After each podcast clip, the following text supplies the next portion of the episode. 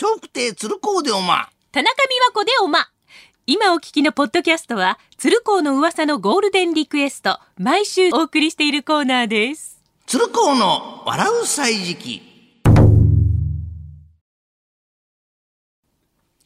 さあ、この時間は今話題の人物、旬の食べ物、季節の行事や出来事など小話にしてお届けします。鶴光の笑う歳時記。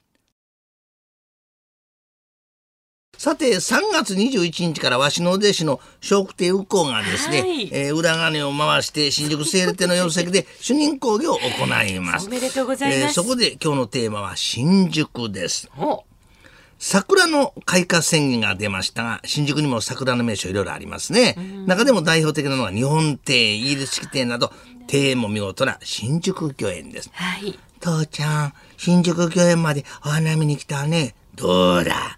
桜も見事だけど、庭も綺麗だろ。本当だね。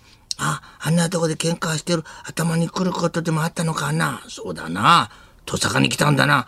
ねえ、トサカに来たってなに頭に来たよりもさらにカットした時にトサカに来たって言うんだよ。へえ、そうなんだ。あの二人は花見の場所取りでトサカに来たのかないや、庭でトサカに来てるんだ。場所取りじゃなくて庭取りだろう。さて、新宿の花見の名所、新宿御苑ですが、64種類もの桜が植えられまして、開花時期が違うため、1ヶ月以上も花見が楽しめるそうですね。父ちゃん、今日はコロッケ買って花見だね。そうだな、金坊。花より団子だもんな。ねえ、見て見て。この前来た時すぐ桜が咲いてるよ。本当だな。じゃあここでコロッケをいただくとするか。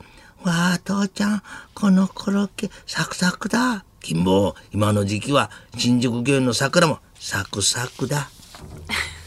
新宿のランドマークといえば東京都庁。高さ202メートルの展望台から東京の街が一望できます。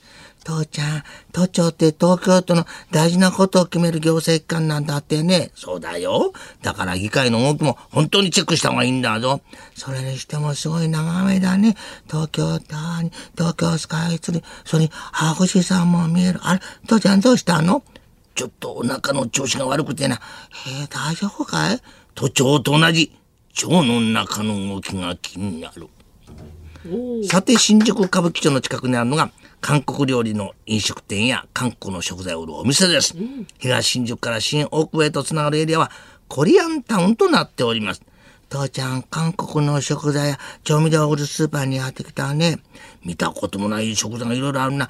豆板醤に甜麺醤、コチュジャンも売ってる。あ、これ全部韓国の調味料だろ。何言うか。全部ジャンで終わるだろ。ジャンは東京の方言じゃん。